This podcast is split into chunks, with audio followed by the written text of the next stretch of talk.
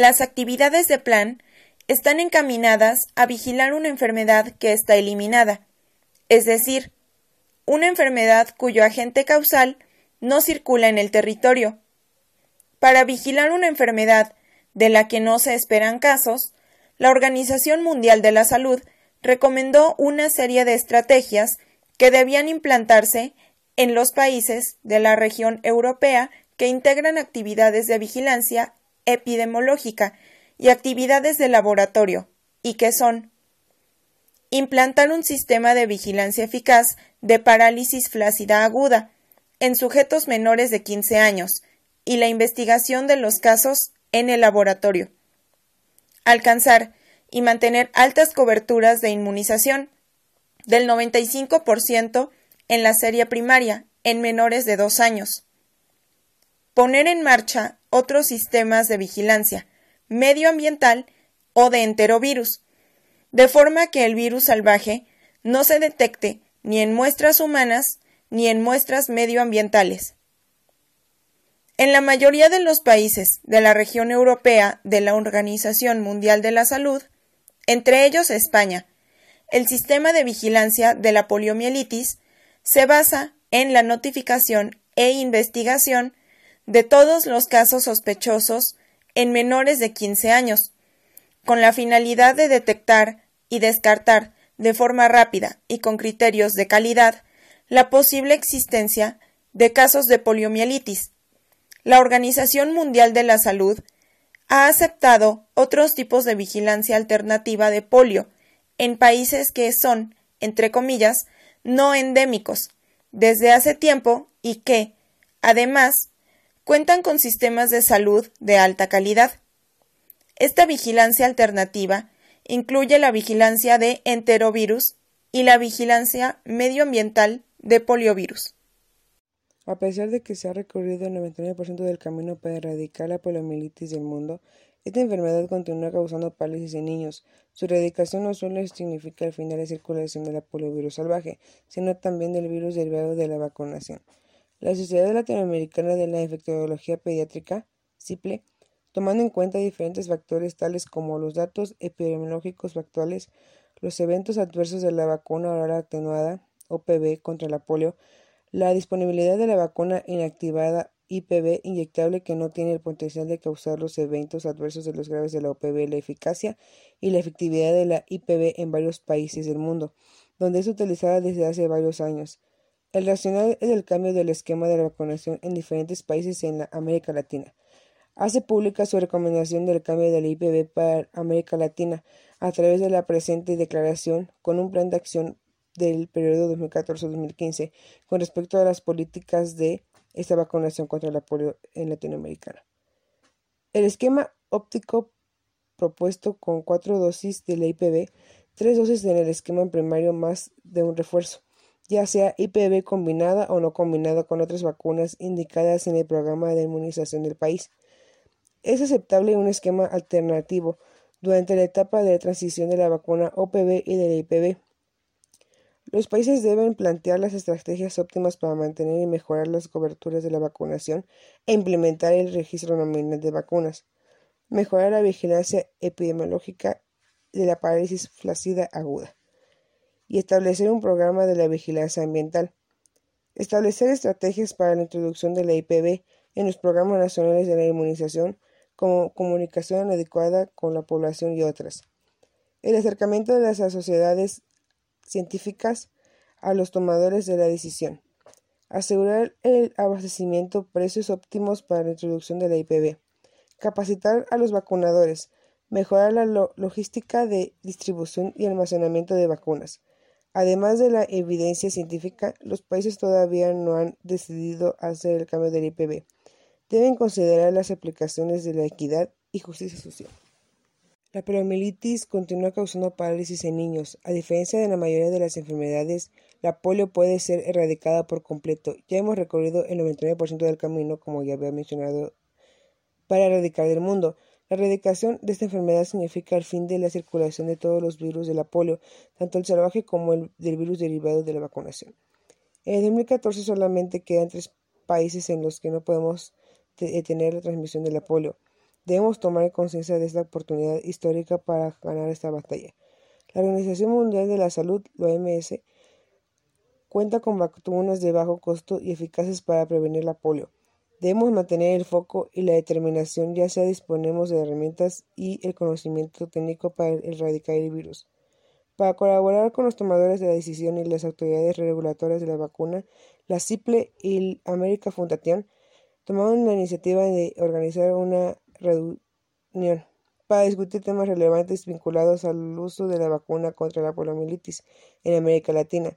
Esta reunión fue realizada como un grupo de expertos en la Sociedad Latinoamericana de la Infectología Pediátrica, CIPLE, con la participación de representantes de los programas nacionales de vacunación o las sociedades médicas de pediatría de varios países América Latina.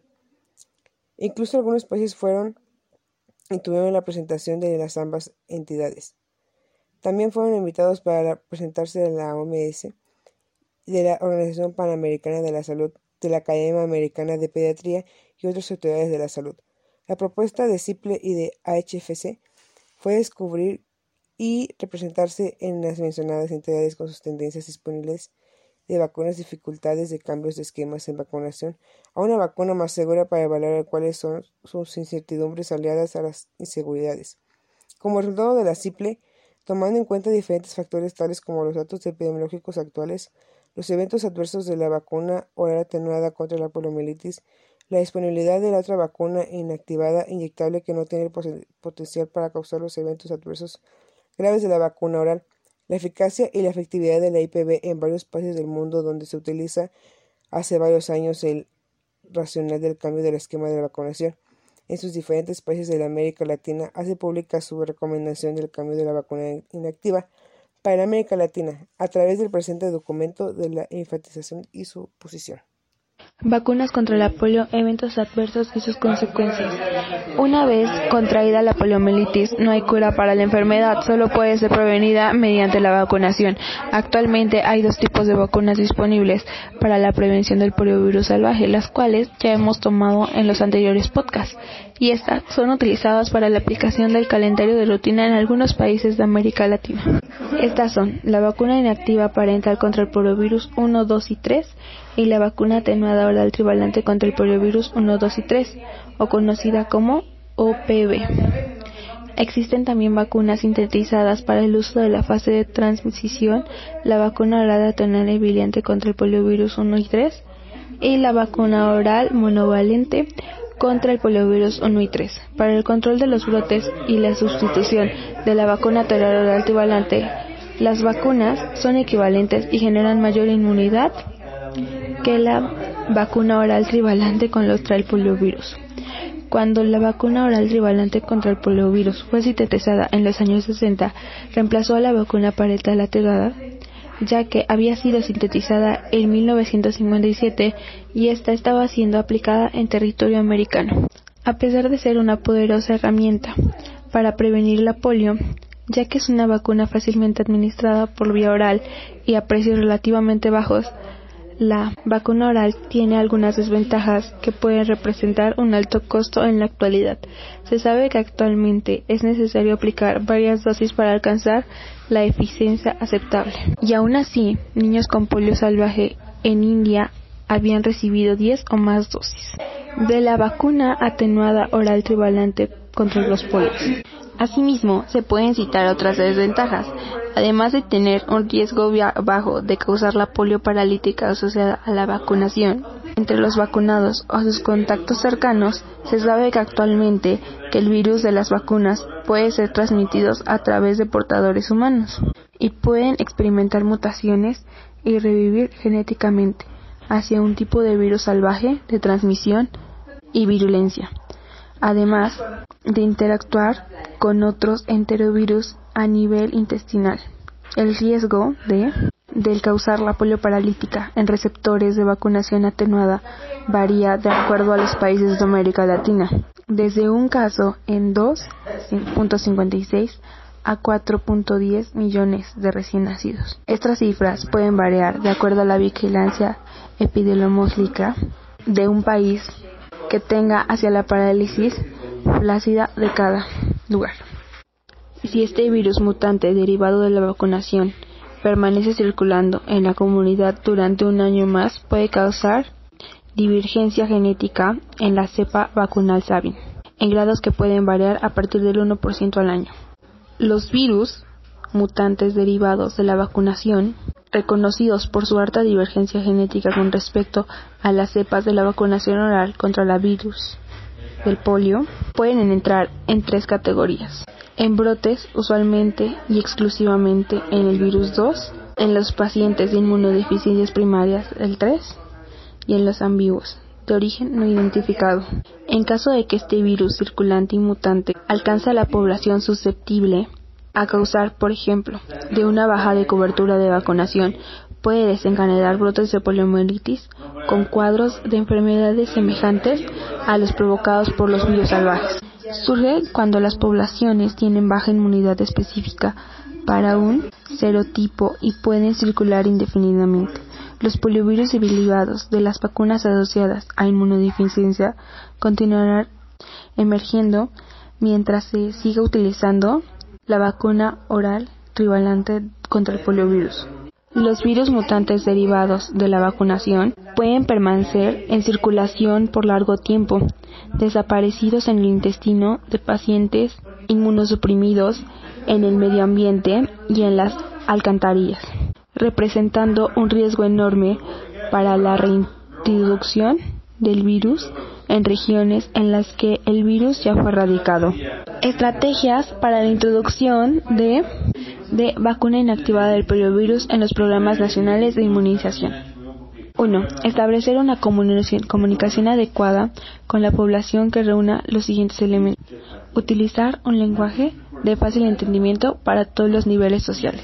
Socializar el apoyo de sociedades científicas en las comunicaciones para establecer mayor credibilidad, alinear el mensaje de las sociedades científicas y de los ministerios de salud de los países, negociar precios que sean fáciles y accesibles para la introducción de la vacuna inactiva del poliovirus, tanto en forma combinada o monocomponente. Bueno, recordemos que la enfermedad de la polio es causada por el virus mutante derivado de la vacuna atenuada tiene las mismas características clínicas y discapacitantes que la polio causada por el virus salvaje. En consecuencia, con los datos disponibles actualmente, continuar con la utilización de la vacuna atenuada representa un riesgo para la erradicación mundial. Por lo tanto, para poder mejorar estos aspectos es mucho más considerable y factible utilizar la vacuna inactiva contra la polio, que es mucho más protectora que la oral.